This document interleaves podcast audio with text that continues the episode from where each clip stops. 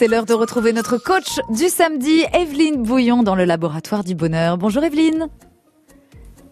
Bonjour à tous, bonjour Ségolène. Allez, on a parlé de cette belle boutique de la Maison du Miel classée au patrimoine des monuments historiques et cela vous a donné une idée, Evelyne Bouillon. Et oui, mais oui, parce que la, France regorge véritablement de trésors et de possibilités maintenant numériques avant, afin d'accéder à, tout ou presque. Hmm. Et donc je me suis dit, est-ce qu'on pourrait trouver une carte ou trouver des sites proches de chez soi qui sont classés et qui ont un intérêt? C'était ça mon idée. Ouais, c'est une bonne idée de promenade pour ce week-end par exemple.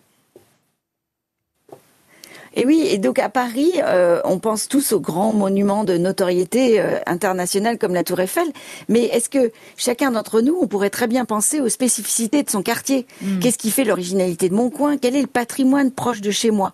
On va souvent chercher très loin ce qu'on a au pied de chez soi, c'est un peu dommage. Alors comment on fait? Alors, Mais oui. Alors au début, j'ai cherché tout simplement, j'ai associé des mots, cartes et patrimoine, et en fait, petit à petit, j'ai trouvé des trésors. Les monuments sont classés tous au niveau national ou régional selon leur intérêt, et c'est ainsi que on peut trouver toutes sortes de choses dans la France entière. Alors par exemple, il y a l'Atlas des patrimoines, qui est un site du ministère de la Culture et qui permet de chercher simplement par adresse ou par commune tout ce qu'il y a de proche de chez vous qui est classé.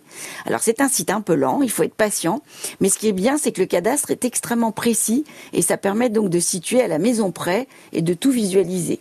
Il y a aussi des sites très spécifiques par région. Par exemple, j'ai trouvé un du Morbihan autour de Rennes qui était extrêmement intéressant.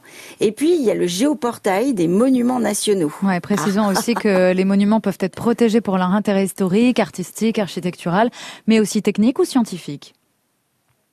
Et oui, c'est ça. Le but, c'est qu'ils soient conservés, restaurés et mis en valeur. C'est pour ça qu'on les classe. Et donc, en cherchant en profondeur, on va trouver, par exemple, les listes des magasins protégés aux monuments historiques. Il y en a hmm. des centaines à Paris, dont la Samaritaine, mais il y a des pharmacies, des boucheries, des restaurants, des crèmeries. C'est un site qui les référence un par un avec une photo pour chacune.